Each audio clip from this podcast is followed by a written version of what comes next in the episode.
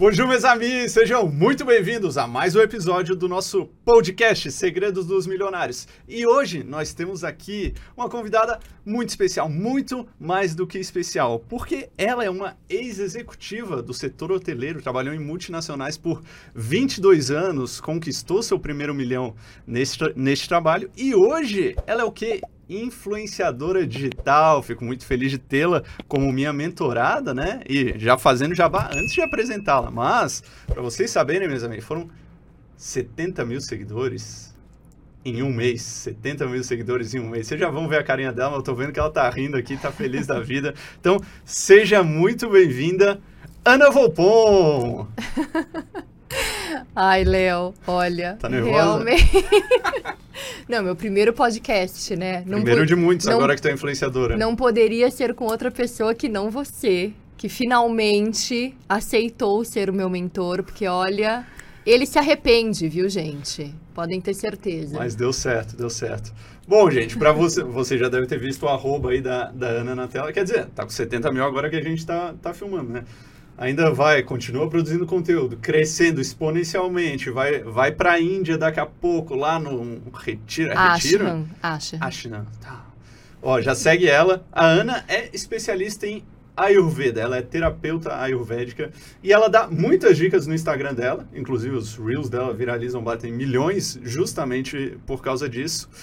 Mas Famílias me seguem. famílias, famílias. E hoje, mas hoje ela não vai vir falar sobre Ayurveda aqui. Sim, vai tem Ayurveda no meio, mas hoje a gente veio aqui falar sobre dinheiro. Ana Volpon, viemos falar sobre dinheiro. E Ana, para começar, primeira pergunta que eu queria saber. Primeiro milhão com quantos anos? 39. 39 anos, excelente. E veio da onde esse, esse primeiro milhão? Como é que tu, como é que tu bateu esse primeiro milhão? É, trabalho muito suado. Foi assim, uma construção. Primeiro, posso falar desde o começo? Hã? Sim, eu vou, já vou te perguntar. Mas Ah. eu queria saber, tu era, como, como eu falei, né? Tu era executiva. Tu trabalhou como 22 anos como executiva em multinacionais. Isso. E aí a construção desse teu patrimônio, desse teu primeiro milhão, foi em multinacionais. Foi acumulando dinheiro Isso, como é como que primeiro eu não ligava pra isso. Essa é a questão, entendeu? Não ligava? É, isso, isso que eu queria saber. Primeiro eu, não, primeiro eu não prestava atenção nisso. Quando eu comecei a prestar atenção, o milhão veio. E assim, Sim. poderia ter vindo muito antes, se eu tivesse prestado atenção antes, mas eu não Ah. prestava. Então, quando eu comecei a prestar atenção, o milhão veio. E, enfim. Pô, fica a dica aí, ó. E Presta foi- atenção, um milhão vem. É, Boa. lógico, onde, tudo onde você foca a energia, as coisas acontecem. E aí, mas aí me conta, tu, então tu não tinha esse negócio de, ah, quero ser milionária, quero ser rica, Eu tu achava, tinha essa ambição, eu achava, assim, assim, eu vim muito de baixo, tá? Minha família não é rica, apesar de eu ter cara de dessa rica, cara né? de rica aí, pô. Caras essa falam cara de rica. aqui. A cara de rica eu já tenho. Mas não, assim, minha família não é rica, classe média, né? O investimento maior dos meus pais na gente, porque nós somos em quatro irmãos, foi Uhum. sempre em educação. Mas assim, não sobrava, sabe? Não eram viagens para Disney, nem viagens internacionais, nada. Mas educação todos tivemos, inclusive intercâmbios para fora do país, quando eu tinha 16 anos. Então, eu tive uma formação acadêmica e, e de vida mesmo Uhum. muito importante. Mas assim, era tudo muito distante, era tudo muito difícil, era tudo muito é, contado. Eu achava que um milhão era muito fora de cogitação, sabe? Uhum, uhum. E não sei, pra mim estabilidade era trabalho. Então, enquanto eu estivesse trabalhando, tava tudo bem. Sim. E eu sempre fui muito competente, modéstia à parte, é, muito determinada, muito comprometida, então trabalho não me faltava, né? Eu ficava Sim. aonde eu queria, pelo tempo que eu queria, Sim. e, e isso, então E, e como é que tu, com quantos anos tu começou a trabalhar? comecei a trabalhar com 19, 20 anos. 19, fazendo o quê? Como estagi... Não, prim- meu primeiro emprego aqui em São Paulo, porque, então, minha família é do interior. Sim. Eu vim para São Paulo para estudar, fazer faculdade. Eu Tá. fazia faculdade de manhã, Faculdade de quê? hotelaria. Hotelaria. Faculdade de manhã. E aí, meu primeiro emprego foi como recepcionista numa trading. é, O que uma, é trading? uma, uma trading, uma, uma empresa que faz. é, como fala? Trades. Trade, é trade market, sabe? Ah, tá. Importação, exportação, Tá, tá, tá. É. Ah, tá, entendi, entendi. É, numa trading. E, e lá eu ficava na recepção, recebendo as ligações e transferindo pro ramal. Era isso que eu fazia. Eu Uhum. fica- ficava lá meio período. Meu primeiro emprego foi esse. Sim. E aí, depois de, sei lá, três meses, eu consegui um estágio. Que eu ganhava muito lá, porque eu ganhava, sei lá, um salário. Sim. E tinha lá as roupas que eles davam, sabe assim? Era, era diferente pra mim, Sim. né? E esse foi que ano, mais ou menos? Só pra gente ir acompanhando a, a linha cronológica. Foi 2000, 99, 2000. Você não era nascido, né, Léo? Porra, obrigado. Não era nascido ainda. Não, sou Gen Z, geração Z. Eu tô... 99, Será que eu tô mais 2000. perto de ti ou dos teus filhos? Vai, não, é mais perto de mim, Mais- vai. é, É. tá, tá. não, não tem Não, é. sua mãe. Porque o cabelo branco né, É, não é tá por causa da idade, é por causa dos lançamentos. Por causa dos lançamentos. Pra quem Ah, não sabe, eu é, tenho dá 19 trabalho. anos, pessoal. Tenho 19. Meu lançamento é um negócio muito, muito estressante. Muito estressante. Bom, então foi 99, 2000 que eu trabalhava nessa empresa, mas aí eu fiquei ali alguns meses e não tinha nada a ver com o meu mercado de trabalho. Então eu consegui um estágio na minha área para ganhar um real por hora trabalhada. Um real por hora trabalhada. Cara. Não pagava nem o ônibus que eu tinha que ir de Perdizes até a Avenida Paulista. Um hotel cinco estrelas. Acho que aí já um começou. Mas escuta isso, era um hotel cinco estrelas, era o melhor hotel da cidade, assim, um dos melhores da Sim. época. Nem existe mais hoje esse Zero Park. É, e lá eu comecei a ter contato, né, com uma vida muito diferente daquela que eu tinha. Uhum. No aniversário, que a gente, quando a gente fazia aniversário, eles davam um jantar no restaurante do hotel, que era Ah, chiquérrimo. Então eu jantava com, com é, talher de prata, todas as taças, aqueles pratos. Já então, se acostumando com a tudo riqueza. isso já me acostumei bem rápido. E na verdade, mesmo quando criança, eu já eu sempre gostei de coisas boas, de coisas mais sofisticadas. Sempre me Uhum. incomodou algumas coisas na minha infância, assim, sabe? Que eram Uhum. normais para as pessoas da minha família, eu já Sim. me incomodava. Então eu sempre tive esse olhar um pouco mais, talvez seja meu ascendente em Libra, que me deixa assim um pouco mais Aí, sensível. tu que é a louca dos signos vai poder dizer. É. Então, E aí, como é que foi o teu crescimento, assim? é, sempre trabalhou nesse hotel? Tu foi de rede em rede? Como é que foi? É, aí eu era estagiária, Uhum. eu era um estágio de seis meses, acho, enfim, aí eles acabaram prorrogando, já era na área comercial. Então também eu visitava grandes escritórios, eu vi- visitava grandes empresas, então tudo isso tinha assim uma conotação muito forte pra mim, sabe? Uhum, uhum. me tirou muito da minha realidade. E, e aí eu fiquei nesse hotel, eu já fui contratada na área comercial. Eu Tá. fiquei sem carro, não tinha carro, pegava ônibus, dava uns puta rolê assim em São Paulo, andava de metrô, de ônibus. Conhecia mais São Paulo do que os meus primos nascidos aqui. Eles queriam ir pra algum lugar, eles Excelente. perguntavam pra mim, tá?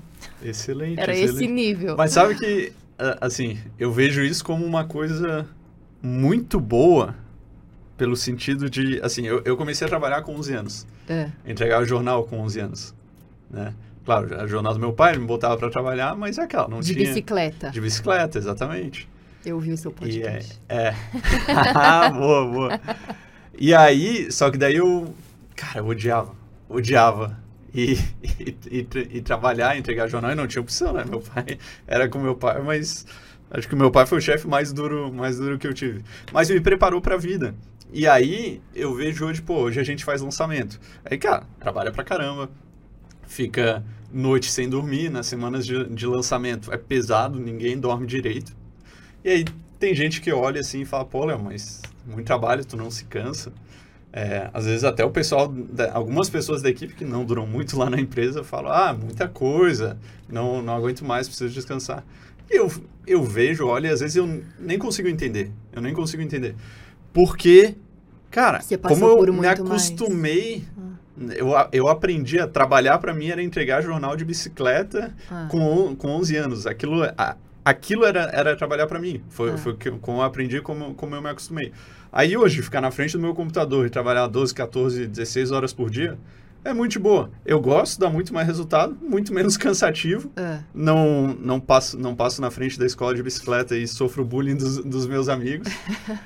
Então hoje eu vejo que ter passado por tudo isso foi extremamente importante para me tornar o cara que eu, que eu sou hoje. Sim. E olhando para trás, eu vejo que quando a gente se acostuma a fazer o que a gente odeia, o que a gente não gosta, quando a gente faz o que gosta, fica muito fácil. É. A gente nem percebe que está trabalhando, É isso aí. né? É isso E aí hoje, acredito que contigo, especialmente nessa tua nova fase, é, a É. mesma coisa também, É. né? É só alegria. Não, e as É pessoas trabalho, falam, mas- nossa, eu não sei como é que você aguenta, como é- eu não daria conta. Bom, por isso é que você não tá e eu que tô, né? exatamente, exatamente. né? É, mas aí voltando, desculpa, eu te interrompi ali. Tu ia pra cima e pra baixo de ônibus. Não, é, e assim, esse foi o meu primeiro trabalho oficial, mas assim, agora pegando o gancho da tua infância, né? Eu comecei a trabalhar de verdade quando eu tinha uns seis anos de idade, porque eu fazia, eu tenho essa veia artística muito forte. Igual a Nina. É, a Nina, que é igual a mim, né? É, isso é verdade. Minha isso é filha. verdade. Mas é muito forte e, e sempre desenhei, sempre pintei desde pequena. Então eu fazia, eu juntava é, rascunho de papel em branco, fazia um bloquinho, grampeava, fazia uma borda colorida e escrevia o nome das minhas amigas bem bonito e vendia. Ah, então já Foi meu primeiro trabalho, entendeu? Sim. Aí depois eu fiz outros trabalhos também, bem pouco reconhecidos, bem pouco remunerados, mas eu nunca tive vergonha, sabe? Às vezes até tinha, mas assim, era mais importante eu fazer e dar a cara e ganhar o meu dinheiro. Uhum. Sofri bullying na faculdade, era chamada de pão de mel, Porque tu vendia pão de mel? vendia... vendia pão de mel, vendia trufa e pão de mel. E vendia Pô, excelente. na faculdade, antes no colégio ia com sacola de roupa, vendia roupa, vendia bijuteria. Ah, Sempre sempre, foi vendi. empreendedora, então. Então, mas eu nunca me vi como empreendedora, porque quando eu caí no mercado de trabalho e eu coloquei rapidamente as minhas algeminhas de ouro, porque quem tá no comercial se acostuma, né, com as comissões e com os Uhum. variáveis e tudo. E aí eu me vi presa naquele sistema Sim. E eu não consegui enxergar. Eu, a minha criatividade foi totalmente solapada. É, eu queria ter sido artista plástica. Hoje eu sou, né? Hoje eu sou o que eu quiser. Hoje eu sou uma artista completa. entendeu? Eu escrevo poesia. Só não faço música. Ainda. Ainda, né? Porque até dancinha de TikTok faz. É, pra quem falou que, Léo, quando começou a mentoria, Léo, só tem uma coisa. Eu não vou dançar no TikTok. Aí vem minha filha, mamãe, você tem que fazer essa trend. Cara, ficou muito bom o último que vocês fizeram. Você não viu a muito outra. Porque a gente Foi gravou duas no mesmo dia, tem até o cachorro participando. Quem diria, hein? Quem diria? Quem diria? É. Então, é, então eu sempre tive essa veia artística. Ai, perdi o que eu tava falando, na verdade. Esqueci Tava falando da tua veia artística que tu trabalhou desde, desde muito cedo, É. desde antes do teu, do teu estágio. Mas aí tu sempre trabalhou. Aí depois teve o estágio em hote- hotelaria, tu foi pro comercial. Isso, e que eu Mas queria ser artista, só que tinha aquela crença limitante de que artista é boêmio, vive, morre de fome, não vai ganhar Sim. dinheiro. Sim. E pra mim sempre foi importante a grana, mas olha que, que dualidade, né? A grana sempre foi importante, mas quando eu caí num sistema que aquilo que parecia suficiente é, me supria, Uhum. porque eu nunca gastei mais do que eu tinha. Sim. É, raramente guardava, mas eu tinha do bom e do melhor. Uhum. Eu viajava, eu tinha minhas roupas. Uhum. É, para mim era isso que era importante, sabe? Uhum. Uhum. Não via a necessidade de guardar dinheiro, não entendia direito. A educação financeira a gente não teve, na verdade, né? É, não existe Muito difícil, Não muito difícil. Isso daqui que você está fazendo é um serviço importante para a humanidade. Sim. Porque os meus filhos, eles agora. O meu filho tá no sexto ano, começando o sexto ano. Ele vai ter educação financeira Ah, na escola. Ah, na escola tem uma professora de educação financeira. Na Legal, escola. Mas na legal. época, imagina, era ensino religioso que a gente tinha, né?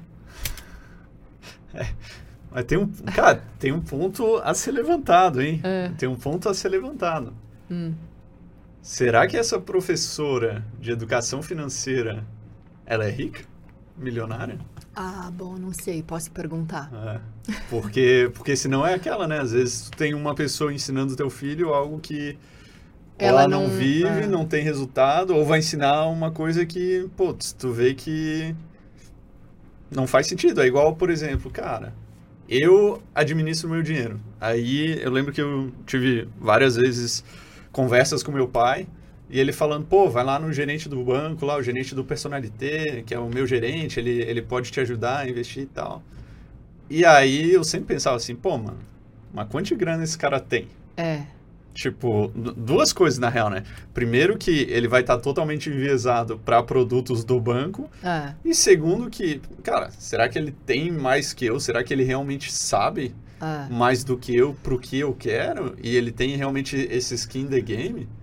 Porque às vezes, senão tu acaba aprendendo com pessoas que não têm o resultado, que não têm o skin the game, Sim, e aí o resultado que tu vai ter é o resultado que, que ela tem é. né? Então, muitas vezes, pô, até, até de aviso pra ti, né? Vale, vale, vale ver isso aí de como é que tá sendo a educação financeira lá dentro da Sim. escola e É. ver o que que dá pra ensinar em casa também. É. Porque às vezes tem... Pode ter coisa aí, pode ter coisa É, aí. não, com certeza. Mas, Bom desculpa. ponto. É. Mas Bom também, ponto. também não tenho filho, né? Não sei como é que é, não vou ficar dando, o cara ficando dando pitaco de skin the game, o cara nem filho tem. Não, mas é, mas assim, eu vejo pelo ponto bom, né? Eu sempre vejo o ponto bom. É, que pelo menos, sim. que pelo Melhor menos existe, né? exato. Pelo menos existe. Então assim, é um assunto que não é um tabu, né? Ele Uhum. já tem um amigo que é investidor. 11 anos. O Ah, menino é é? investidor. E outro dia eu vi a realidade. Eles são gêmeos. Os meninos, eles são idênticos. Aham. E eles ainda, pra piorar, né, a minha cabeça, usam a roupa igual. então eu realmente não consigo saber quem é quem. Teve um dia na escola que eu cheguei, cumprimentei, fiz a maior festa. O menino ficou me olhando parado assim. Era o irmão. Porque ele não estuda na escola, o irmão que estuda. Ah, E aí, né, ele nem me conhecia. Sim, sim, sim, que é essa louca aqui que tá vindo me abraçar. é. Enfim, aí estavam os dois juntos esse dia, no clube.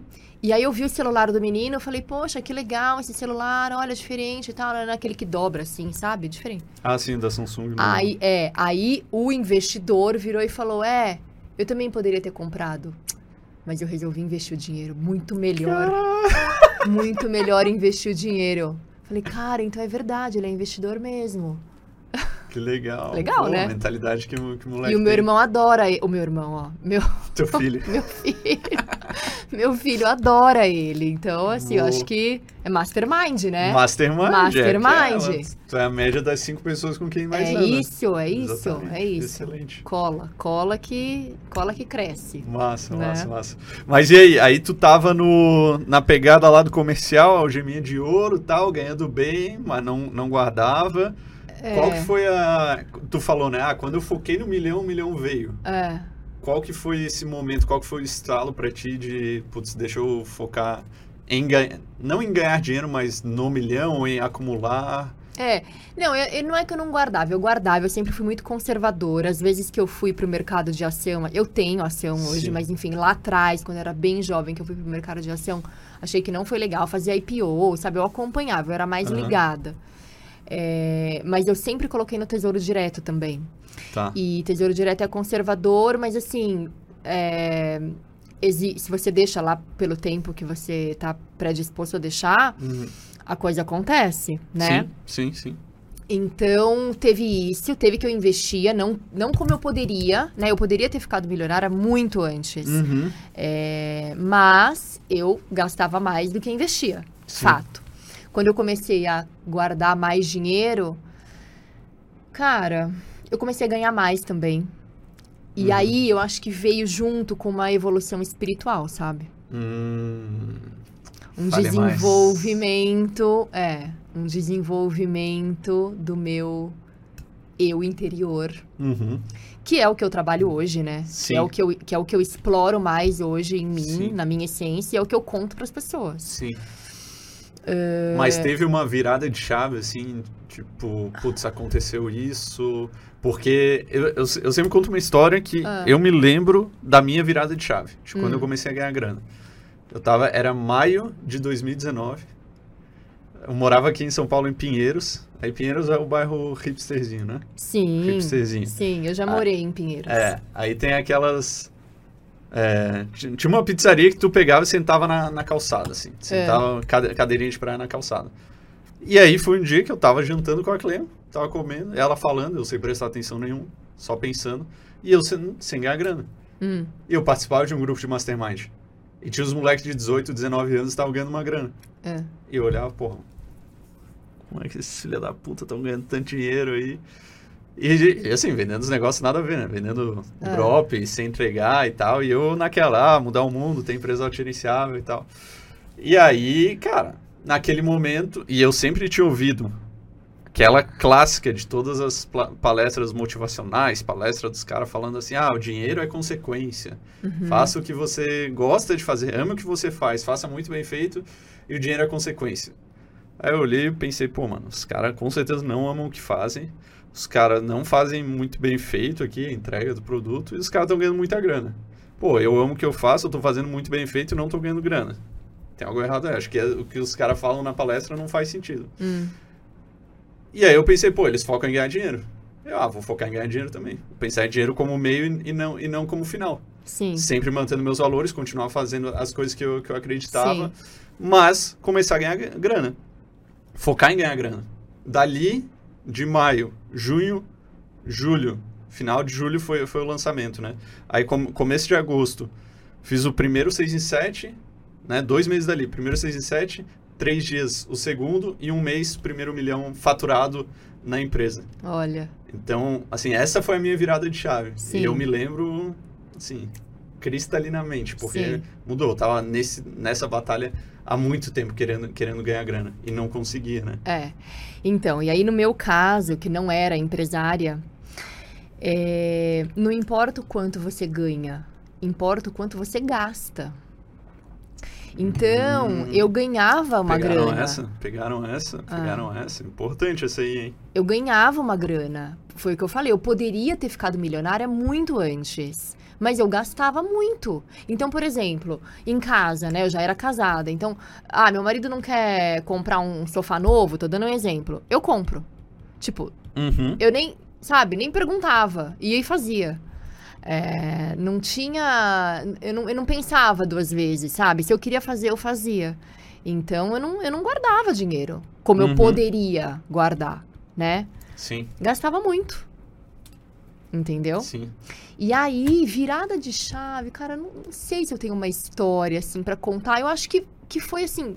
Foi Um uma, de coisas, foi uma assim. construção. Foi uma Uhum. construção de abrir o guarda-roupa e ver que eu realmente não precisava. Ah, Achou. olha só. Achou. é, mas, mas achou. não foi isso, porque eu já era milionária nessa época. Tá. É. É tão bom falar isso, né? Eu já era milionária. porque não é uma coisa que eu fale, Porra. entendeu? Tão bom Não é falar uma- isso, né? Então, aí é que tá, pô, esse é um dos porquês do podcast. Cara, a gente não É, fala a isso. gente não fala, Pô, não. Ser milionário é bom, mas o Brasil tem uma cultura, ah, rico é ladrão, ser rico é... Pô, se todo mundo falar que rico é ladrão, se tu ouve o tempo todo que ri- rico é ladrão, tu vai querer ser rico? Tu vai querer dizer que tu é rico? É um absurdo, é um Pois é. absurdo. É bom falar. Ser rico é bom demais. Ser milionário é bom demais. Exatamente. Se eu não fosse milionário, eu não teria feito as escolhas que eu fiz pra chegar até aqui. Exatamente. Então, bom, é, foi uma construção, eu não lembro exatamente em que ponto que foi. Mas fato é, eu tinha que batizar o meu sobrinho. E eu falei, ah, deixa, antes de eu comprar uma roupa, deixa eu ver se eu tenho alguma no meu guarda-roupa. Eu achei quatro roupas adequadas para um batizado.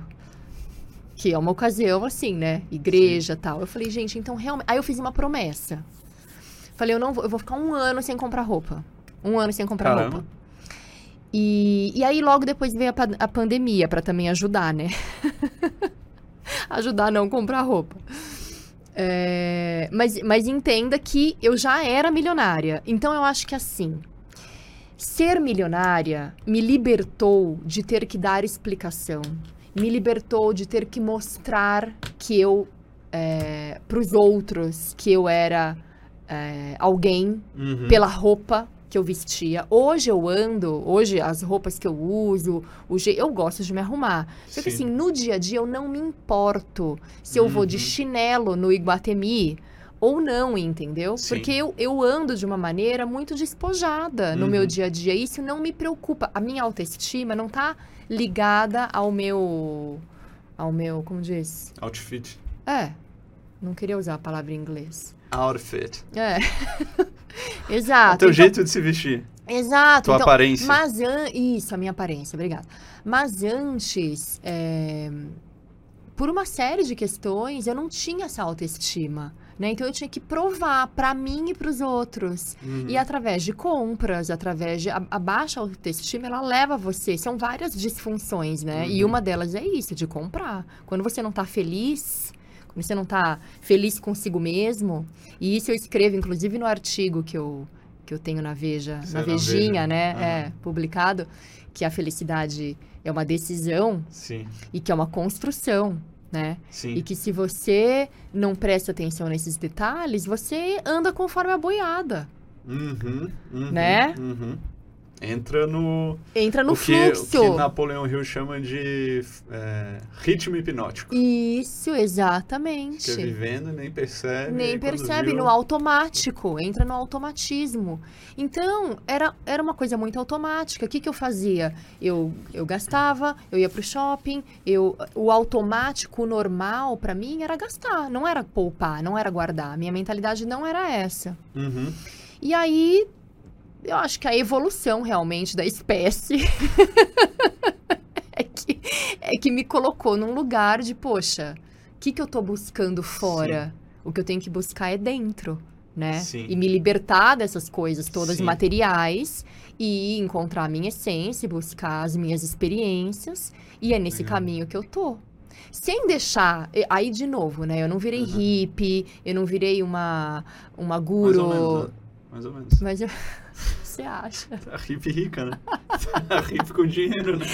Não, mas assim, não tô vendendo miçanga na praia, entendeu? Não virei uma Sim, guru sim, sim, indiana, não tô morando Por no, enquanto, né? no Tibete. Indo pra Índia aí não sabe se volta. Mas sabe, o que- eu quero dizer é o seguinte: sou uma mulher moderna, Sim. Tá?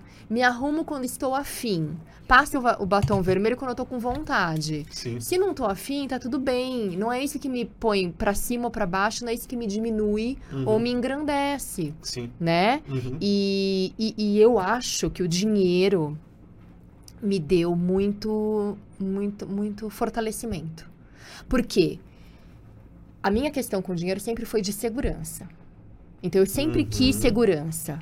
O Tá. dinheiro pra mim representava segurança. Só que eu não tinha entendido a mecânica que pra eu ter segurança eu tinha que ter dinheiro guardado e não continuar trabalhando, porque os trabalhos que eu fazia, os empregos que eu tinha eram muito flexíveis, eram muito gostosos, eram hotéis, o último que eu fiquei 11 anos. Era um puto hotel, incrível. Eu me relacionava com pessoas incríveis, clientes maravilhosos, sabe aquela vida? Sim. Restaurantes maravilhosos, eventos, viagens. Só que Vida de milionário. vida de milionário. Só que eu ainda não era Sim. milionária, mas eu já vivia aquela vida. Eu já vivia aquela vida. Uhum. E eu fiquei lá nesse lugar mais tempo do que eu gostaria. Mas ao mesmo tempo, eu constituí a minha família.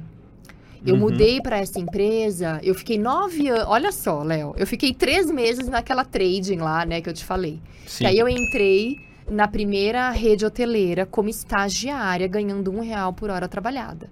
Eu fiquei nove anos nessa empresa. Só que essa empresa foi uma escola para mim. Era um grupo mexicano. Foi uma escola para mim, porque eu entrei como Uhum. estagiária e saí como gerente de dois hotéis. Eu era executiva de contas, né? Ia lá, batia na porta de cliente e tal. Com 25 anos, eu virei gerente de equipe. Uhum. Só que não foi aqui em São Paulo. Do dia pra noite, meu chefe virou pra mim e falou: tem uma vaga em BH, você quer ir? No dia seguinte, eu tava num avião, com uma mala de mão. Mas tu era solteira E ainda? fui pra BH. Era solteira. Tá. E fui pra BH. Morei um ano em BH. Um ano. Eu tinha 25 anos. Um ano. Eu não sabia ser gerente. Uhum. O pessoal que, hum, da minha primeira equipe, sofreu. Tu sofreu. era brava? Nossa. Ah, é? Muito. Porque eu, eu, eu, eu sempre fui muito comprometida. Sim. Eu não sabia liderar. E o que eu queria era resultado. Então eu esfolava a galera. É, Só que eu fazia também, isso mesmo. só que eu também trabalhava. Não é que eu Sim, esfolava sim, e ia sim. casa tomar meu drink, entendeu? Não, eu tava lá, me fudendo igual. Uhum. Pode falar palavrão aqui? Agora já falou. né? Pode, pô, falou muito palavrão. Tá liberado, Amanda, falar palavrão aí? Tá liberado, a Amanda liberou. E então, assim, eu, eu tava junto, entendeu? Se eu queria a galera junto, Uhum. né? Então, sei lá, não tinha as, as melhores estratégias e tal, mas eu.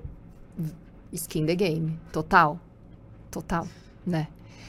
E por que eu contei isso? Não, então aí, 25 anos, primeira gerência. Aí quis voltar pra São Paulo. Pedi pra voltar, voltei. Voltei a assumir um cargo. in- Inventaram um cargo pra mim, pra me trazer de volta. Inventaram. um cargo de 10 dias, assim. E aí eu assumi a gerência de dois hotéis super importantes na Vila Olímpia Uhum. que eram tipo a joia da coroa da época da, dessa empresa. E eu fiquei lá mais, mais três anos e aí fui convidada para esse outro lugar, que aí depois de 20 dias que eu tava nessa empresa, que é uma, a, a maior multinacional é, hoteleira, uma das maiores, vai, o Grupo Accor, Sim. é, eu conheci meu marido, depois de 20 dias. Ele depois de um ano. Não, ele é empresário, ele- a família dele tem hotéis e tal. Ah, sim, mas tá, sim. É, tra- por, por isso que eu, que eu achei que era, porque eu sabia que ele tinha, tinha os hotéis. É, é. Ele era presidente do, do Convention Bureau da época. A gente se conheceu numa reunião de trabalho. Hum. Que eu saí da, do hotel falando assim, ai, gente, lá vou eu naquela reunião com os dinossauros do turismo. Aí cheguei lá, Casou tava o Ricardo. Não, né? Porque Ah, não- os dinossauros eram os vovôs, velhinhos, tipo o meu Ah, sogro, que tá, ainda Tá, tá, tá, entendi. entendi, Não, aí entendi. o meu marido, pô, todo descoladão, calça jeans rasgada tal. Eu falei, nossa, Sério? que interessante. É, ele tava assim Ele era no assim? dia. É. tipo, moderno, sabe? Sim, sim, sim. Não, é que eu não imagino. Não imagino ele assim. Bom, enfim. É, E aí, casei depois de um ano. Depois de um ano e meio, o primeiro filho. Depois de um ano e oito meses, nascendo a segunda filha. Então, assim, eu fiquei numa zona de conforto e isso a gente fala, né? Ah, a mulher é igual ao homem, é, no mercado de trabalho é tudo a mesma coisa. Só que, gente, não é. Por esse lado, de Uhum. que a gente realmente é, gera uma criança, nasce uma criança, você amamenta uma criança, é muito diferente. Eu lembro do dia, eu não lembro o dia que eu fiquei milionária, assim, como foi essa, esse turning point virada. eu virar, eu lembro do dia que eu fiquei, mas Uhum. por que que eu fiquei eu não lembro exatamente, mas o dia que eu tive que me separar do meu filho, o primeiro dia pra trabalhar, eu lembro. Eu lembro.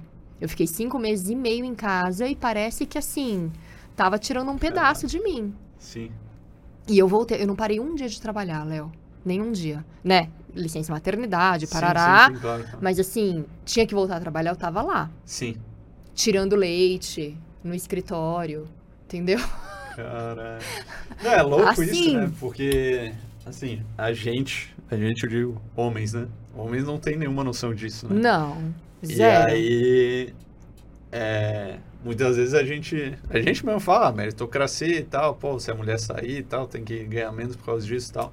E realmente não, não entende todo esse ponto. É uma coisa que eu comecei a entender e perceber com a Clem, com a, minha, com a minha Uhum. esposa, né? Então, ela mostrou muito, muito esse lado. Que, cara, não é uma parada assim, é, no papel ali, preto no branco, um negócio 100% racional e tal. Tem muita coisa, muita coisa É, en- envolvida, envolvida. isso, né? Muito afeto, É, muito sentimento. exatamente. E assim, exatamente. de verdade, as mulheres, e nem as. O pior, tá? Uhum. Nem as mulheres entendem.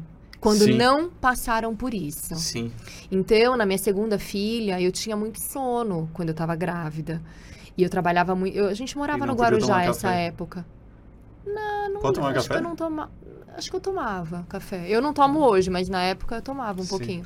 Mas eu dormia depois do almoço. Eu não tinha uma hora de, de almoço. Sim. Era isso. Funcionário é assim, Léo. Eu nunca fiz, né? Eu nunca fazia. Mas quando eu tava grávida, eu exercia os Soninho meus. depois do almoço não fazia? Eu fazia Pô, os eu meus direitos. Quase todo dia. Não, então. Mas, ai, gente, bati. É, quando eu tava grávida, o que, que eu fazia? Eu ia pra minha sala, colocava um mat de yoga e deitava pra dar uma dormidinha. Fechava a cortina e dormia Sim. um pouquinho, na minha hora de almoço. Sim. Mas assim, a mulherada que trabalhava, trabalhava comigo, nossa, descia a lenha. Sério? Descia a lenha.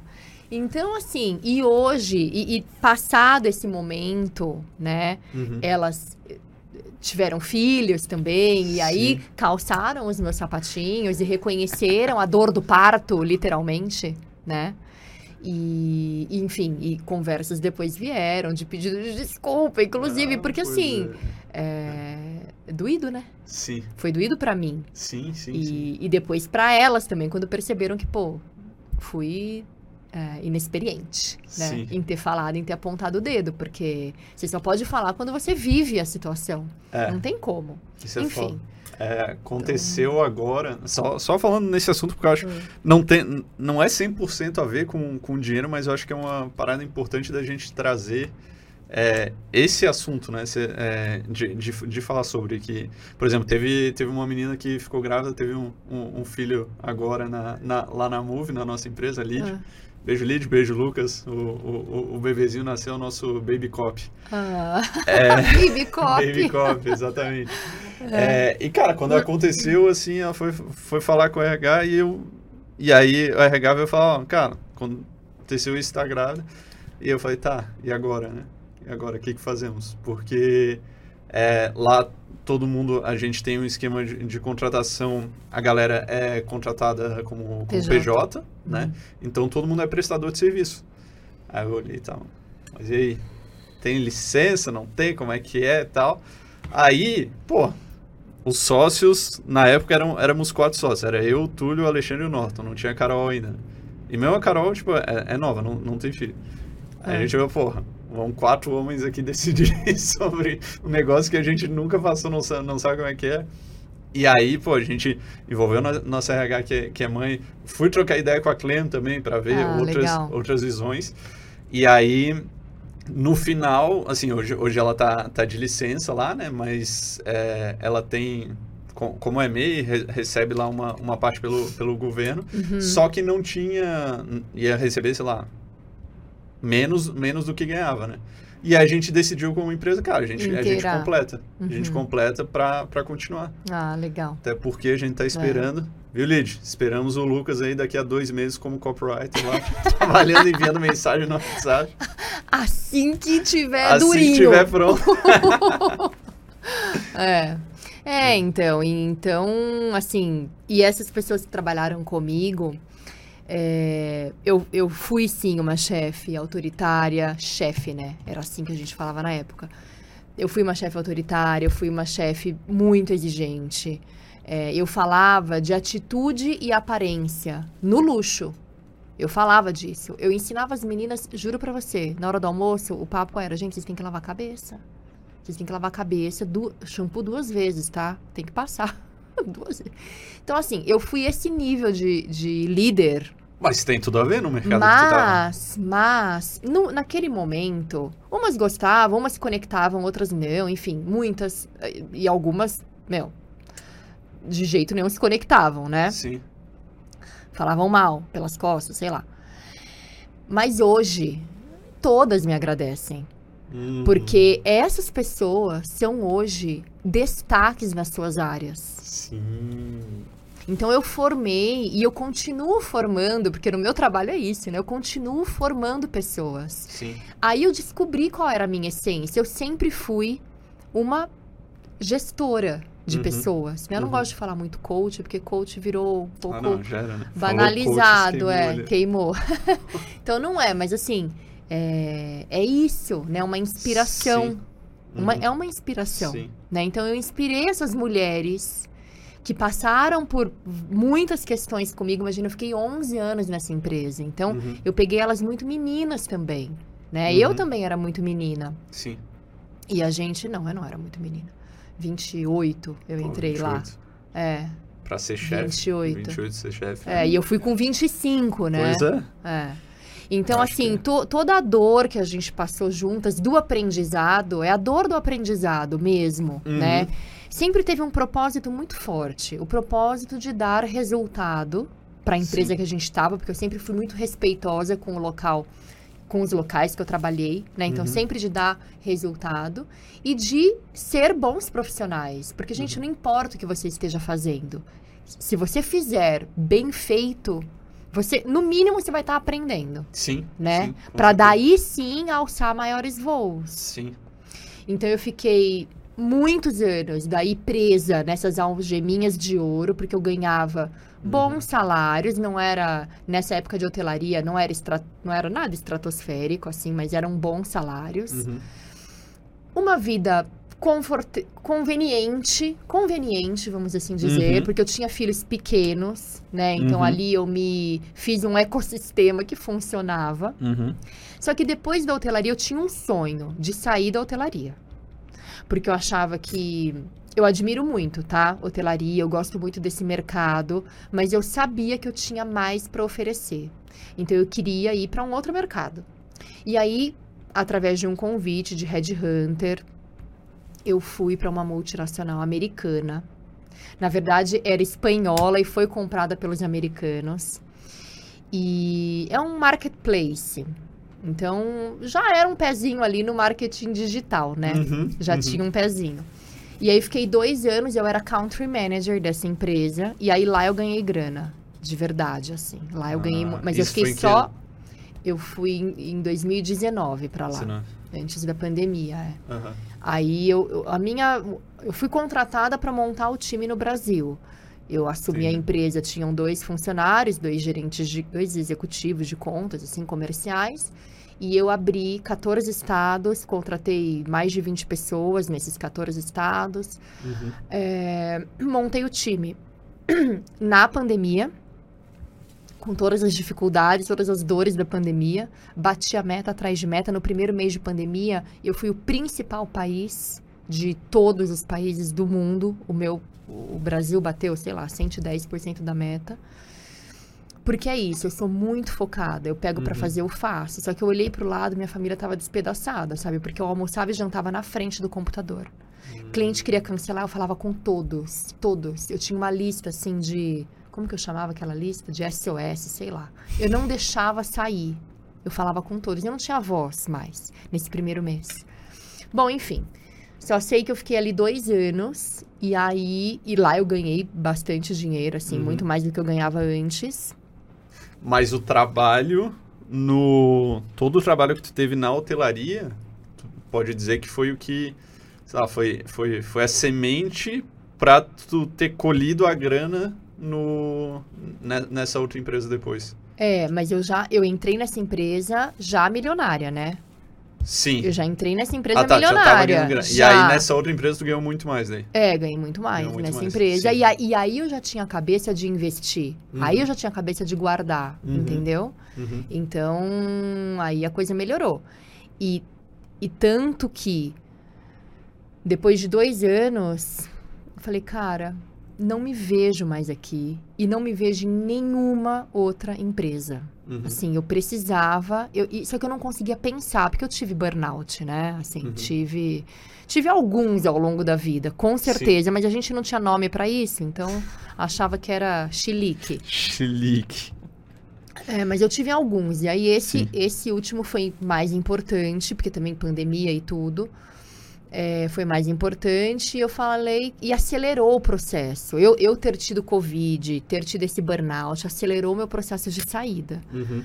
É, também gosto muito de ler, então sou um pouco autodidata, assim, nessa parte de, de busca mesmo, né? Uhum. Da essência e do que eu queria fazer, Sim. do meu propósito. E fui, então, em rumo a esse despertar Uhum. Espiritual. Legal, legal. E aí, deixa eu te perguntar, como é que, assim, como é que foi a tua relação com dinheiro desde pequena, com os teus pais? Sempre foi de boa ou tinha problema relacionado, a, sei lá, sentimento mesmo com relação ao, ao dinheiro?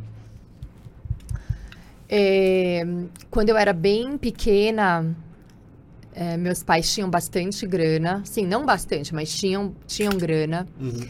É, eu lembro que eles estavam construindo uma casa maravilhosa, a gente tinha o sonho de morar naquela casa, e aí de repente meu pai perdeu o emprego.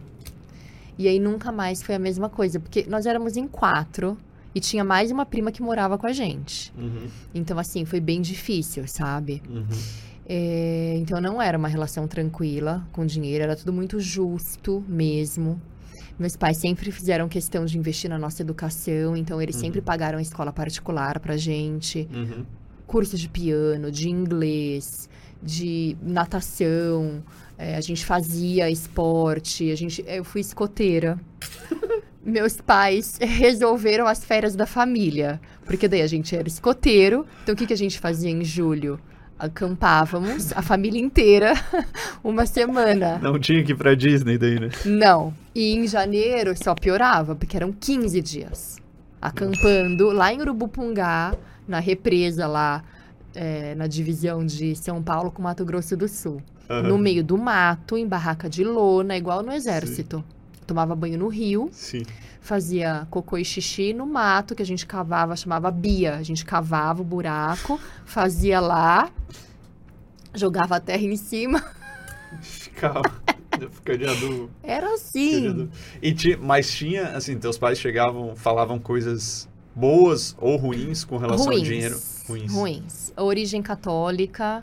é, ah, eu não sei se eles vão assistir isso, gente, mas assim, não é aqui crítica aos pais, tá? Nem aos Sim. meus pais. Sim, é Mas a maneira fizeram deles- a melhor coisa Fizeram o melhor que, que eles podiam. puderam. Exato. Eu sou muito grata a eles. Agora, eles têm um modelo financeiro deles. Eu tenho o meu.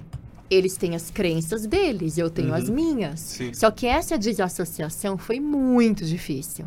Primeiro, as crenças religiosas, né? Então, porque permeia muito esse comportamento Porra! financeiro. Porra! Educação católica, eu sempre estudei ou em colégio de padre ou em colégio de freira. Uhum. Então, assim, dinheiro. Eu sempre ouvia na minha casa que dinheiro é sujo. Porque é sujo, né? Passa na mão de muita gente. Quando a gente tinha dinheiro de papel na Uhum. época. Hoje nem sei como é que é o dinheiro de papel mais. Mas era isso. Então, dinheiro é sujo. Dinheiro. É, gente rica é gananciosa. É, pra que tanto dinheiro? Era esse o. Ah, o, o cara tem, né? tem, tem o carro do ano, mas não tem. Vai ver que não tem nem. Sei lá, não tem nem nada na geladeira, mas. Os meus pais não eram assim, tá? Sim, sim, sim. não sim. davam esse valor. Então eu ouvia esse tipo de coisa. Uhum. E foi bem difícil eu conseguir me desassociar, né? Sim. Eu virei uma consumista, porque daí toda aquela escassez, quando eu comecei a ganhar o meu dinheiro, ao invés de eu guardar, eu gastava, comprava roupa, roupa, Sim. Joias, Cara, é adorei louco, né? joias, sempre gostei de joias, então comprava joias. É muito louco, porque já leu, já deve ter lido, né? Segredos da Mente Milionária. Já, lógico. Com certeza, né? É. Com certeza mesmo. Se E eu estou você- relendo, Relendo, muito bom. relendo, junto com meu marido, inclusive. Excelente! Porque isso é muito bom a porque gente- casais inteligentes Enriquecem enriquecem juntos. Esse eu li ainda solteira. Ah, boa. É. E aí foi lá e casou com ele. E ganhou mais ainda. Mas o. É, o T. Harv Eker, né, o, o autor lá de Segredos da Mente Milionária, ele fala muito disso. Né? Ele É. fala que a gente pega os arquivos de, os arquivos de riqueza, né, o modelo de pensar dos nossos pais. É. né? E aí, normalmente, ou ah, a gente vai e é igual, Uhum. os nossos pais, ou a gente acaba sendo totalmente o oposto. Sim. Porque o negócio nos traumatizou tanto. E eu fui o oposto. Tu foi o oposto. Tu vivia naquela, com todas aquelas Abundância, crenças, É, e aí, pá, foi, aí começou a gastar tudo. é, gastei Gasta- ga- tudo. gastar tudo. No final, tipo, eu entrava, mas saía, entrava Mas e saía. também pra Entrava e saía. continuar no padrão deles, que era de ser justo. Então pra mim era sempre justo. Sim, Eu nunca tinha dinheiro, porque tava Sim. tudo já comprometido, já tinha Exatamente. gastado. O pa- meu padrão financeiro era muito, meu padrão de vida era muito alto, exatamente. entendeu? eu ia no Nossa, supermercado, eu comprava o que eu queria. Era assim, sempre exatamente. foi. E eu não ia em qualquer lugar. Sabia que eu morei nessa rua? Não? Morei nessa rua. É. E eu não ia em qualquer. Então aqui nessa rua eh, tinha um. Tem, acho ainda, um Empório São Paulo. Isso. Pra quem não sabe, a gente tá gravando aqui em Nova York. É, a Quinta Avenida. Eu já moro aqui. É, pessoa- Não, eu tinha uma empresa, um- uma infância dura e tal, não tinha dinheiro sobrando. Morava na Quinta Avenida. É, eu não ia fazer compra no dia. Eu ia fazer compra no Empório São Paulo, entendeu? Uhum. Que é um, um- um supermercado bacana, Sim, sim. né? Então Sim. era, era esse o NIRV, entendeu? Legal. E teve alguma coisa, ou alguém, ou sei lá, algum momento da tua vida, alguma coisa que aconteceu que te marcou, que tu vê, putz, cara, aqui eu meio que quebrei isso, nesse momento ou nessa fase? Não. Eu não lembro, assim, de verdade. Que, ah, acho que. Acho que quando eu comecei a entender que dinheiro tinha a ver. Dinheiro tinha a ver com segurança e que a minha juventude não ia durar para sempre, que o meu trabalho estava atrelado a alguém me contratar e me pagar, não dependia Uhum. de mim, Uhum. que o, meu potencial era muito maior do que aquilo, que eu precisava ir adiante e que uma das questões principais era eu aprender a guardar dinheiro. Eu tive uma consultora, Uhum. uma. Ai, como é que chama? É FCP? Não. É, tem uma sigla. Não, não, não. Tem uma sigla de quem trabalha com finanças. Fi, é, ai, esqueci o nome. Enfim, é uma pessoa que é Tá. super qualificada. é, e não é um gerente de banco, não Sim, tem sim. nenhum, a- nenhum um link com nenhuma instituição Yes, assim. financeira. E essa pessoa, em 2015, começou a me capacitar a guardar dinheiro. Então, assim, minha Uhum. planilha de Mas gastos... tu foi atrás dela? Eu Como fui é atrás foi? dela. Eu fui Tu- atrás dela. É. Agora, por quê? Ah, porque eu tava brigando demais com meu marido. Pronto, Já foi tava isso. casada? Já tava casada, Ah. é.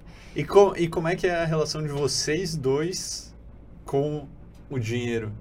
Com, e, co- o, assim, como é que vocês se organizam também? Tipo, é um dinheiro só, dinheiro separado?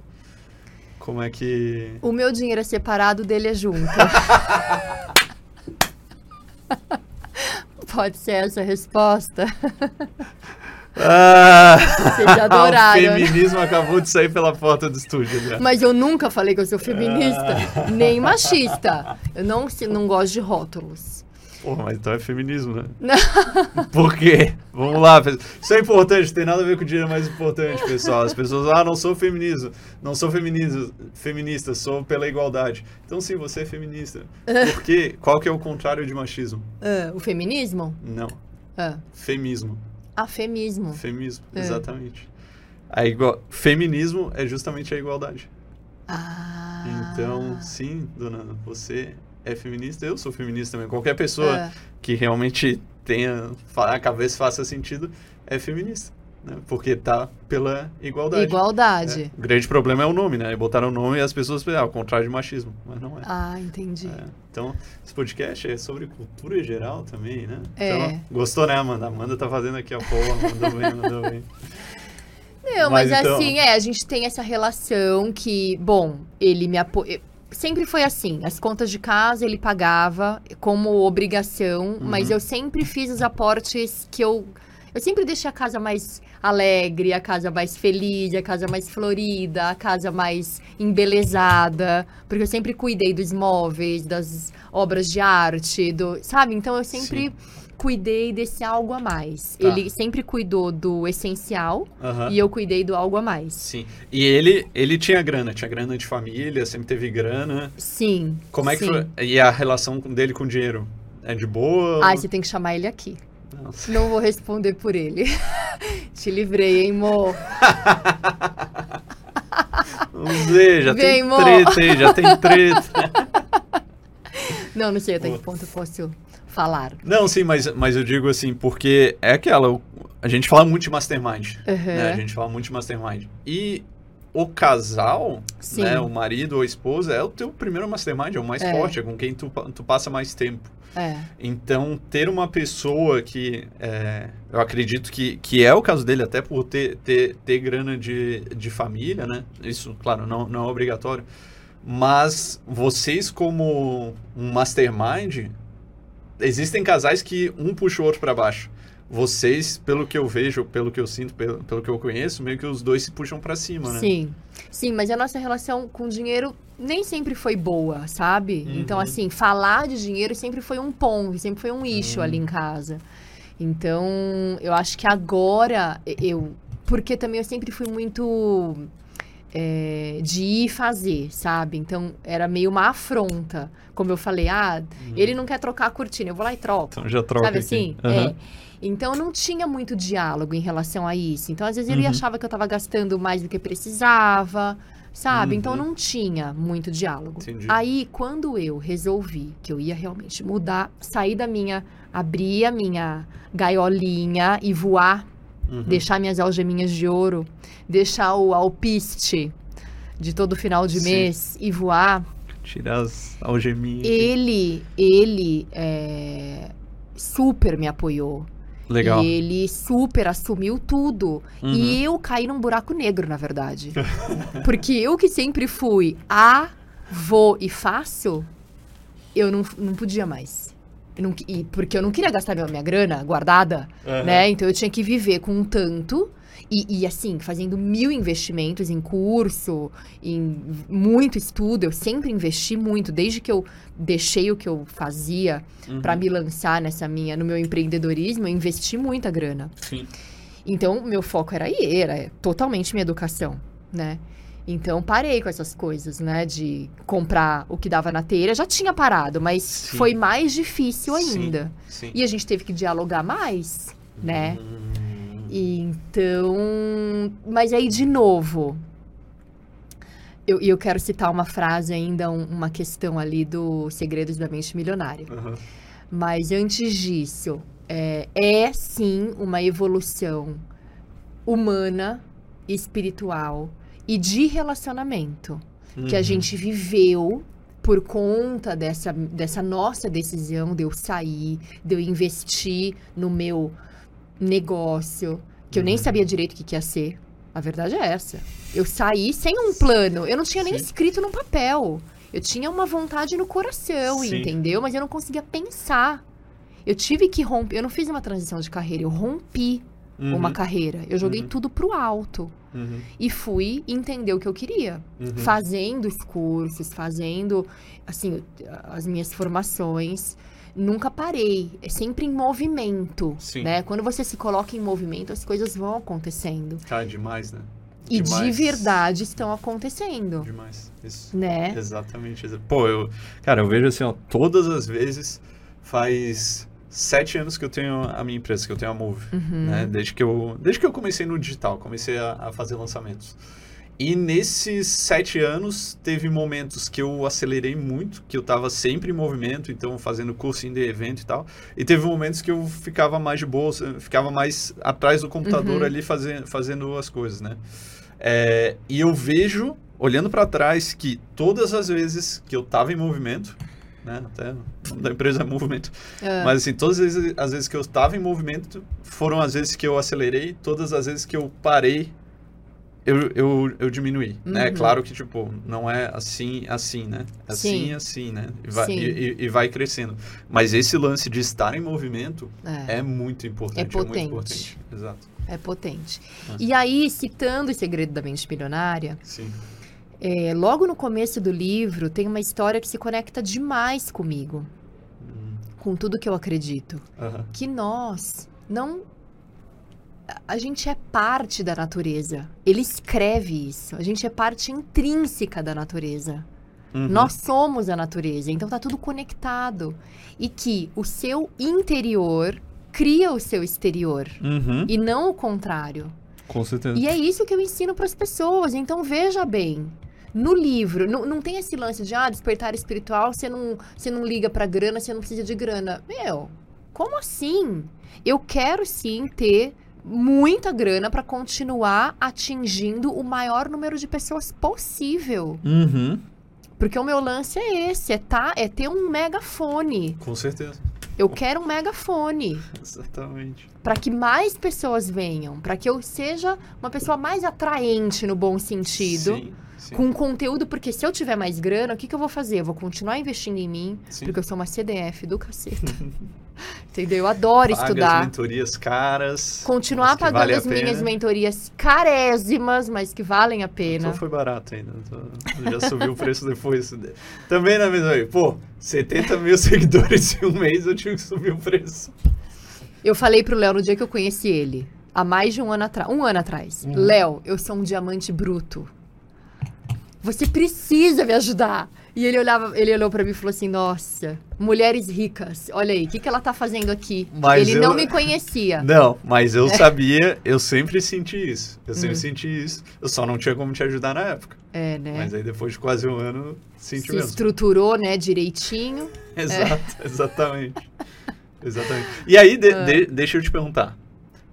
O que, que é dinheiro pra ti? Liberdade. De verdade. Liberdade. Interessante, porque eu tinha falado antes que tu sentia antes, né? Segurança. É, dinheiro é segurança. Mas hoje é liberdade. Hoje que eu Hoje. já tenho, é liberdade. Legal. Porque foi exatamente o que me fez poder fazer o que eu tô fazendo hoje, fazer o que eu amo fazer, descobrir o que eu amo fazer. Uhum. Então, e lembra que eu falei que eu sempre fui artista? Sim. Só que como eu não podia, né? Como eu não podia ser artista porque eu ia morrer de fome, Uhum. eu anulei esse sonho, esse desejo. Então eu não pegava um lápis, eu não fazia mais nada. Porque ou eu ia ser uma artista, aquela, aquela distorção do tudo ou nada, que Uhum. a gente não tem que ser Sim, sim, assim, sim. né? Que isso é um erro mental, uma falha mental, falha de sistema. Uhum. Não é tudo ou nada. Sim. Você pode ser um meio termo e tá tudo bem. Sim. Mas ou eu ia ser uma artista famosíssima, ou eu não ia ser. E aí eu não fui. Uhum. Então, durante esses 22 anos de mercado de trabalho, eu não fiz nada em relação à arte, nada.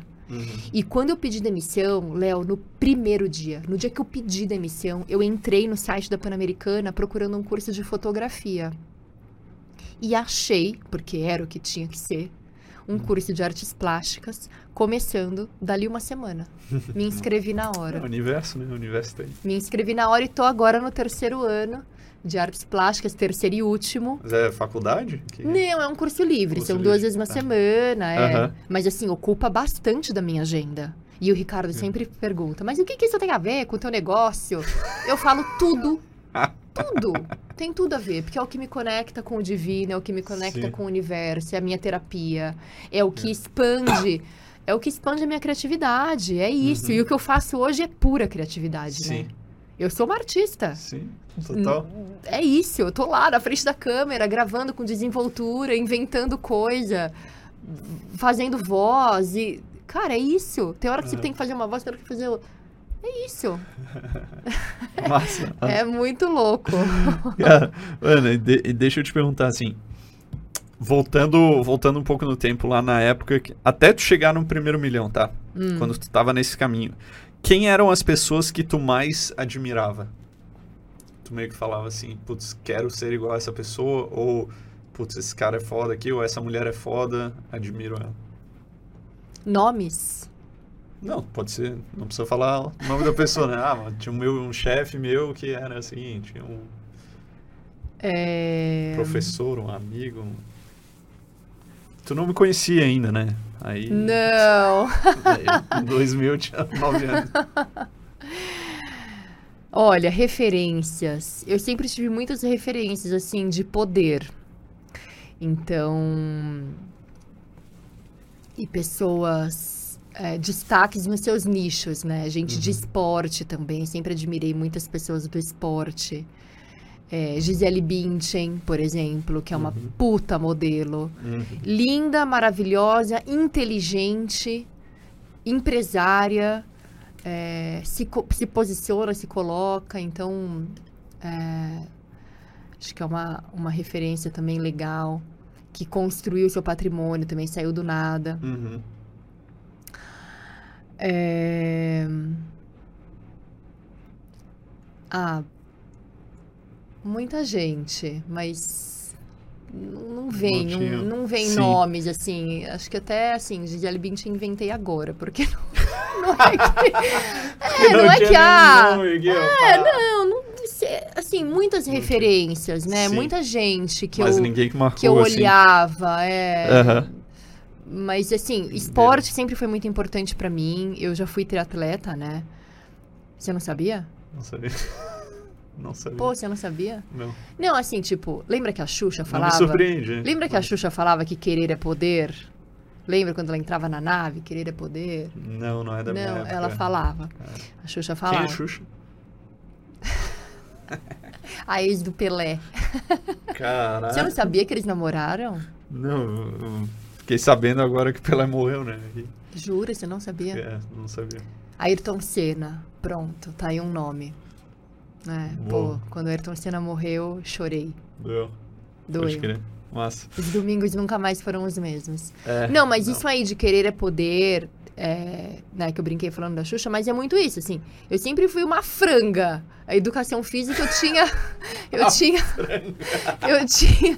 Nossa, vão me zoar, né? Vão me cancelar. Agora Não, já tá educa- no corte ali, ó. A Amanda já tá fazendo corte. Na educação física, eu tinha dispensa da educação física. Eu não podia jogar vôlei porque doía meu braço. Olha aqui, Léo, olha meu braço. É muito fino. Seu braço é fino mesmo. Então. Dava manchete, quebrava não, aqui, quebrava, não dava. E mas aí, e eu, bom, esporte, eu fazia o quê? Academia, né? Sim.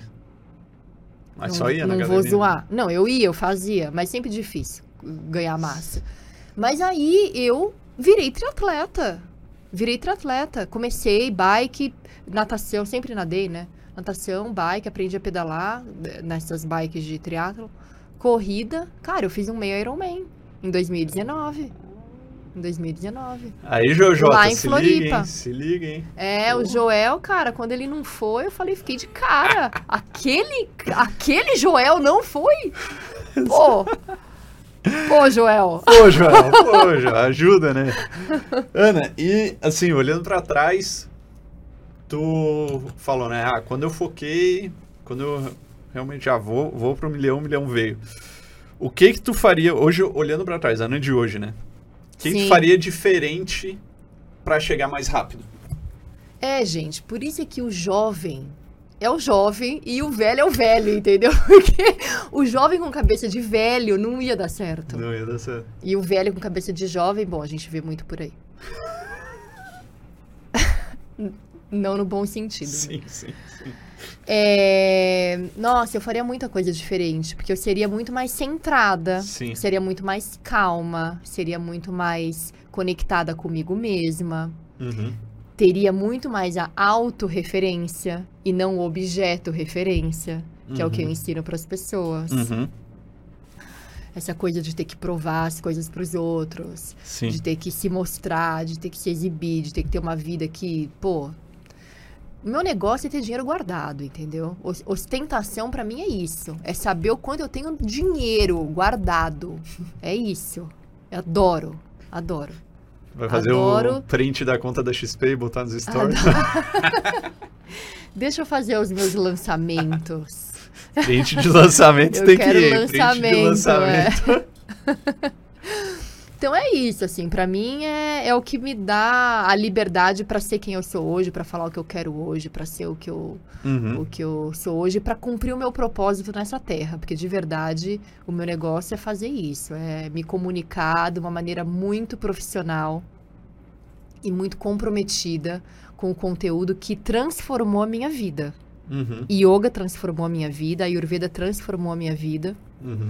e é o que eu transmito Nossa. de uma maneira bem tranquila, sabe? Sim. Sem polaridades, sem extremismos, sem rótulos, porque no dia a dia eu sou vegetariana, vegana quase, mas assim, Na noite à noite. Não, vai né? Da porta pra fora. Não, eu não como carne vermelha há 20 anos, eu não Só gosto. Eu não gosto.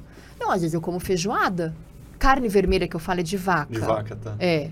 Mas assim, deu vontade de comer feijoada. Eu sempre me arrependo, porque eu não tô habituada. E aí Sim. é É, difícil. dá ruim. É. Dá ruim. Mas. E, Ana, qual o curso que tu fez é, no começo, né? Até bater o primeiro milhão. Que tu acredita que mais te ajudou a chegar nesse primeiro milhão? Ah, eu fiz um MBA bem importante no INSPER. Que primeiro eu investi uma grana, né? Porque o MBA no INSPER nem sei quanto é que tá agora, mas é caro.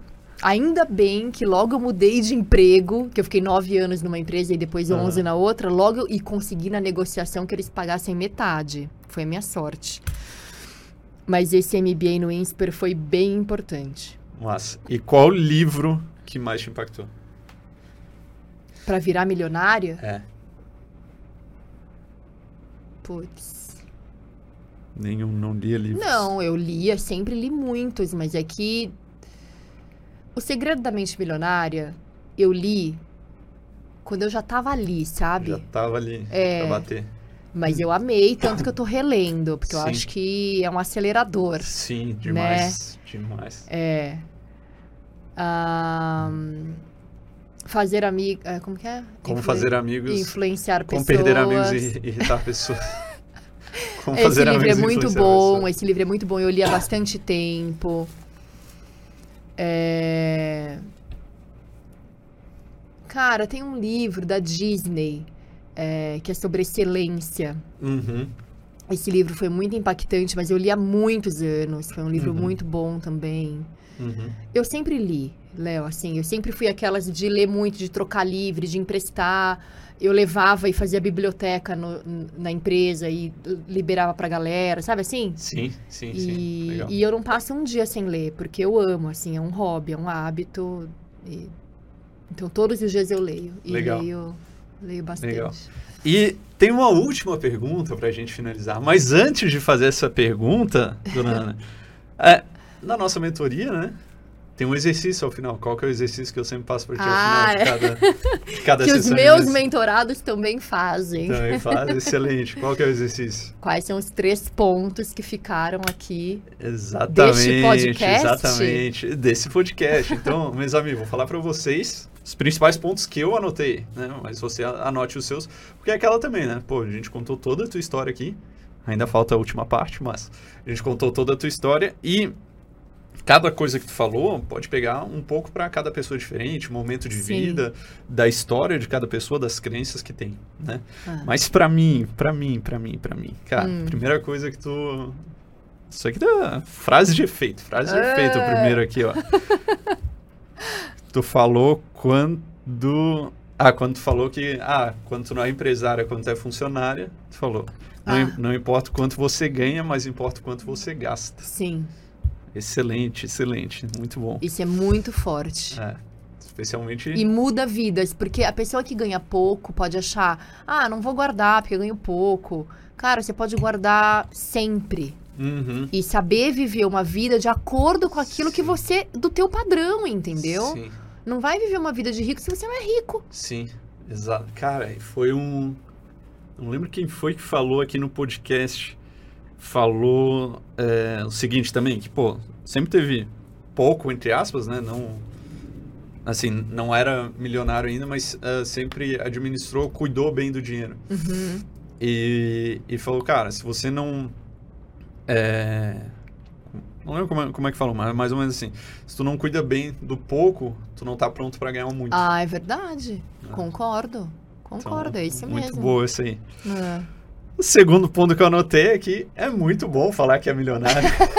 é muito bom. É muito bom. É mesmo. Pô, E não tem que baixar o olho, não. Tem que é, falar. exatamente, pô, É tem que falar. E é justamente por isso que a gente tá aqui, meus amigos, porque a gente tá aqui para inspirar as pessoas, É. né? Porque é o que a gente falou, cara. Dinheiro é um assunto tabu, dinheiro é um assunto que as pessoas não falam sobre. E quando falam sobre, a maioria das vezes falam mal. É. Falam mal. Então a gente precisa falar e mostrar que é bom, e é bom falar, inspirar as pessoas para isso. É isso. É. E aí, o terceiro ponto é que tu falou, mesmo antes de ser milionária, como tu trabalhava nesse no setor hoteleiro ali em Uhum. hotéis de luxo, tu falava, ah, eu já vivia como milionário. Sim, é verdade. E aí muita gente pode falar, ah, mas pô, beleza, pra ela era fácil porque ela trabalhava nisso, né? Como é que eu vou realmente ver como, como milionário? E eu faço um link do livro Segredos da Mente Milionária, Uhum. que ele fala, ele tem um modelo de divisão de dinheiro, e ele fala que nesse modelo tu tem que dividir X% para várias coisas, não vou falar tudo que é, para você igual a ler. Leia o livro. E É, é um livro curto. Exato, pô, curto, muito É, fácil ler. muito E- fácil. e é a melhor parte, deixa as pessoas ricas. É. a melhor parte. Mas ele fala, sempre separe pelo menos 5% do que você ganha para diversão, Uhum. para você gastar com coisas que você gastaria normalmente se você já fosse milionário, Uhum. Né? Então aquela, putz, mano, 5% só. Ah, o que que dá 5%? 5% para mim é 50 reais. Putz, tô no começo aqui, eu ganho mil reais, é 50 reais. Cara, vai, você para pra ir num jantar, fazer um lanche, sair, sei lá, num cinema. Vai no cinema e pega a melhor poltrona, ou vai É. no cinema e pega a pipoca e o refri que tu quer. É realmente começar a se sentir dessa forma. né? Não é o valor em si, mas é o valor que você dá Exato, pra exato, coisa, exato, exato. né? Se cu- 50 reais hoje não dá pra fazer muita coisa, né? Sim. Assim, de caro. Sim, sim. Mas é o valor que você dá pra aquilo. Então Uhum. é a intenção que você coloca, é a atitude que você tem, Sim, né? sim, sim. Eu acho Não, que é isso. exatamente. Pô, ah, 50 reais não dá pra fazer muita coisa. Mas é, por exemplo, tu, cara, quero comer um chocolate. Sim, Aí, pô, ao invés de Compra. comprar um, um laca, tu vai lá na, na loja de chocolate mais caro, no Lint mais caro, tu compra um Lint de 50 isso, reais. que você não compraria no dia a dia. Tu nunca Ah, compraria. ah. Beleza, tu gastou 50 reais Em chocolate. em chocolate. Ah. Mas tu comprou o melhor o chocolate. melhor chocolate. Então Pronto. tu tá se acostumando. É, né? é isso. E tem o, o último ponto que eu, que eu anotei aqui, é que as tuas funcionárias reclamavam que tu era ditadora. É. Reclamavam de ti, mas hoje elas te agradecem. Sim. E eu vejo muito isso é, de eu ter passado com meu pai. Cara, eu odiava, era horrível. Sim. Mas hoje eu agradeço ele, porque eu só cheguei onde cheguei por, Sim. causa, por causa disso. E É. eu vejo muita gente que, às vezes até que começam a, a trabalhar lá, lá na Move, na empresa, muitas pessoas, putz, acabam não aguentando, saem. É, e, cara, não tem... As pessoas, muitas pessoas não têm a casca, não, não aguentam a, a, a pressão ou, ou fazer, fazer as coisas. É. E aí o que que acontece? Essa casca é o que vai te fazer ter o resultado. é. É o que vai te fazer crescer. E quanto antes você passar pelo desafio, mais preparado você tá pra vida. Exatamente. Né? Exatamente. Sabe o que, que eu chamo isso? Braço curto. Meu, eu de... Nossa, você não vem com braço curto perto de mim. E essas pessoas, muitas delas, voltaram a trabalhar comigo repetidamente. Inclusive hoje, na equipe que eu já estou Ah, sim, formando, sou. não é verdade? Aham. Eu tenho pessoas que trabalharam comigo e que Massa. estão comigo hoje. Então é isso, é Massa, construção. É, né? exato. E aquela, cara. Pô, se teu pai é brabo, se teu chefe é brabo, cara, beleza, ah, pode não ser legal ali na hora, mas tá, tá criando casca, É, né? Os E- meus pais eram muito rigorosos. Exato. Muito, Então, assim, putz, cara, pra ter resultado, tu precisa ter passado por coisa dura. Se, tu- se teu pai não foi duro, se tu não teve chefe duro, cara, a vida Eu vai ser só- dura em algum momento. Eu só agradeço aos meus pais por eles terem sido tão rígidos com a gente. Uhum, Porque realmente essa disciplina do escoteiro também uhum. foi muito boa, muito importante.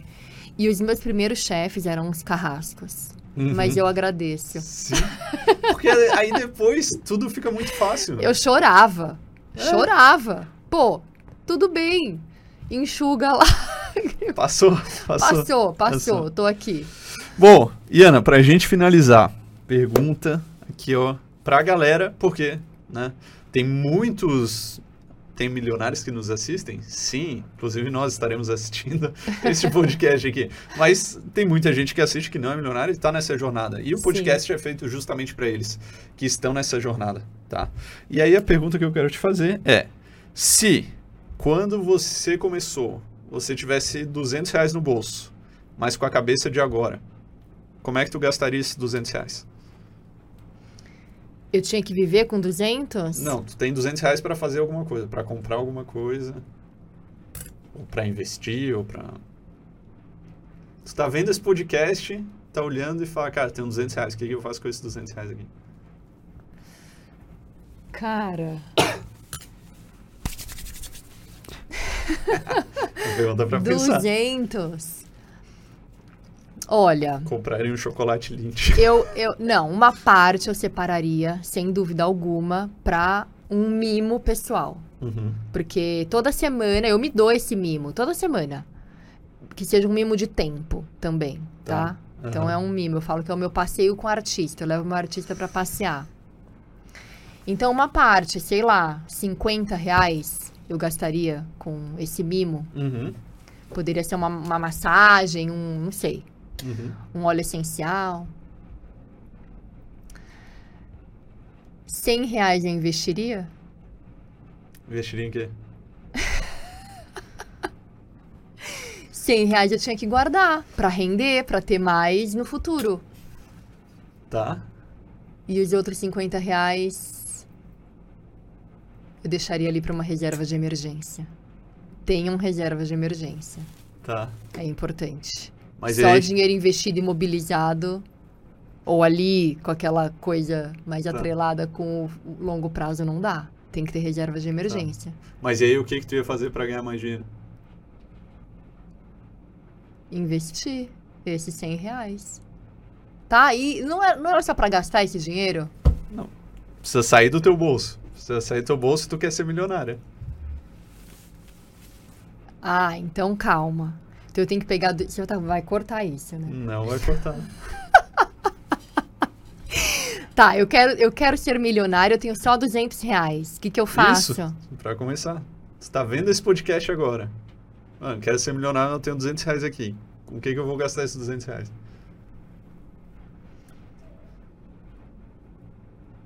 Bom, ia continuar cuidando de mim. 50 reais. Ia Tá. pegar pra cuidar de mim. Tá. Porque nenhum milionário chega onde chega sem cuidar de si próprio. Tá. 100 reais eu iria investir, mas eu sou conservadora nos investimentos, então eu ia colocar ali numa, num tesouro direto. Tá. E os outros outros 50 reais eu iria.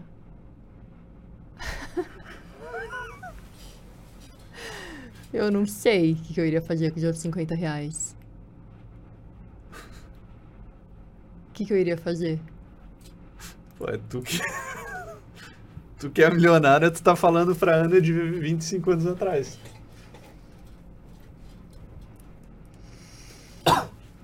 Os outros 50 reais eu iria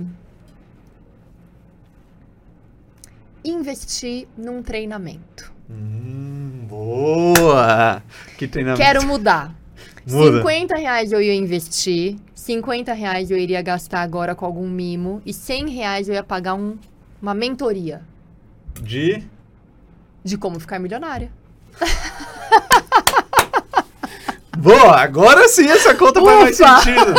Pô, eu tava pensando, tá, se gastou 50 reais, investiu, deixou 50 guardado, investiu 100. Mas, porra, 100 aí vai render 13% ao ano. No Não. final de ano tem 113. Não, vai. não, dá, não fecha a conta. Não, tem que acelerar, então investe em Nossa. educação, que foi o que eu aprendi desde cedo. Vamos, Meus pais agora sim, fizeram agora isso. sim.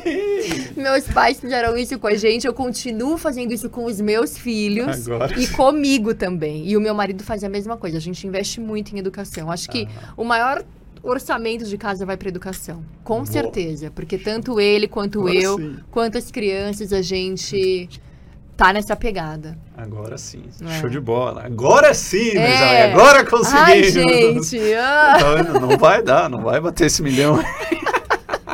vocês vão bater. É. Bom, meus amigos, esse foi o nosso episódio número. Nem lembro qual episódio, já fizemos tantos, tantos milionários. Vou começar a calcular o PIB da mesa aqui, de quanto, de quanto a gente já, já faturou, quanto tem, tem guardado aqui. Neste episódio do podcast Segredos dos Milionários, tivemos a presença dela, Ana Volpon, influenciadora. Agora é influenciadora, agora é influenciadora, influenciadora terapeuta ayurvédica, que fala sobre. Defina. Fa, fala, pessoal, o pessoal tá olhando. Cara, o que, que é Ayurveda? O que que é Ayurveda. terapeuta ayurvédica? Ayurveda, gente, é uma é a ciência da vida. Data aí 5 mil anos na Índia e é resumindo, tá? É você viver em equilíbrio, porque não a ausência de doença não é simplesmente que você é saudável porque você não tem nenhuma doença, mas é você trazer o seu maior potencial, a sua maior essência, o seu maior ponto de equilíbrio para fora. Então você é a sua melhor versão através do Ayurveda. Exatamente. Então, isso é a Ayurveda. Se você quiser saber mais, acompanhe a Ana lá, que o conteúdo dela é muito bom também. Né? Quem foi que ajudou a criar ali? Quem foi que ajudou a criar as É, não, meu mentor Com aqui, certeza gente. ficou muito bom, muito bom por causa disso. Tem, mãe tem muito de psicologia positiva, né? Esse Com viés certeza. de neurociência, mindfulness, que eu sou especialista Com nisso. certeza. Então, é um mix de tudo. Exatamente. Então, esse foi o nosso podcast. Ela veio, trouxe. E, mais uma vez, é legal, né? Porque ah, falei com a Ana, né? Chamei ela, pô, vem pra cá. Ela, ah, mas eu não sei, eu sou diferente, não sei se tem muita história pra contar. o podcast mais longo até agora. Jura? Mentira. É que o Ah, do é meu irmão porque- ele chegou meia hora atrasado, Hum. então tem, tem esse desconto ali. Mas até agora foi, foi o podcast. Ah, que bom, Léo. Maior duração. Boa É história. porque a gente gosta de conversar. Exatamente. e também porque tem um ponto que Ah, a gente vê muito conteúdo no- na internet de. Ah, o carinha do marketing digital lá que ficou milionário. Aí, ah, É. ficou milionário com drop, LR, com lançamento que for. E aí parece que, putz, mano, só tem esse jeito de ficar milionário. Não. E o objetivo desse podcast é justamente trazer pessoas com diferentes histórias, com diferentes backgrounds e diferentes momentos da vida que chegaram ao primeiro milhão para contar como que foi, né? Mostrar, putz, ah, não precisa ser só empreendendo, não precisa ser só com marketing digital. Eu lembrei de uma coisa agora, que você me É. perguntou qual foi o meu turning point. Ah, Uma amiga minha, eu tava perto já, tá? Mas ela falou assim: Ah, mas um milhão é fácil, né? Um milhão é fácil? Eu falei, caraca, o que, que eu tô fazendo de errado, então, que eu não tenho meu milhão ainda? Porque se um milhão é fácil, a gente estudou juntas há 10 anos no MBA, por que, que eu tô atrasada? Porque eu o MBA foi importante pra mim pra chegar no milhão, Sim. porque eu me conectei, o network é importante, né? O Com mastermind. certeza. E eu fiz esse grupo, eu participei desse grupo muito importante. Então tinha presidentes de empresa, tinha gente altíssimo nível e muita gente da minha idade. Mas a Uhum. galera voando, voando, voando. E então, quando essa minha amiga falou isso, eu falei, poxa, alguma coisa não tá certa. Porque eu, eu, eu, eu faço parte desse grupo, eu sou dessa galera. E por que, que eu não tô lá ainda? Uhum. Então foi Boa. isso. Ai, Massa, voltei, né? Lá pro começo. Ô, conseguimos Mas mais é uma isso, resposta. Esse vai ser um é. bom corte, né? Vai ser um bom corte aí do podcast. Bona, muito obrigado. ah, Léo, obrigado obrigada a você por tudo. Porque, olha, Sim. esse cara aqui, gente, podem contratar o melhor mentor. Boa, exatamente. O melhor mentor para lapidar pedras brutas, Ex- diamantes, Diamantes, brutos, não é qualquer diamantes. pedrinha. Exatamente. Ana, obrigado por ter vindo, ter compartilhado a tua Eu que história. agradeço. Mesami, nos vemos no próximo podcast Segredos dos Milionários. Um abraço e Camigol!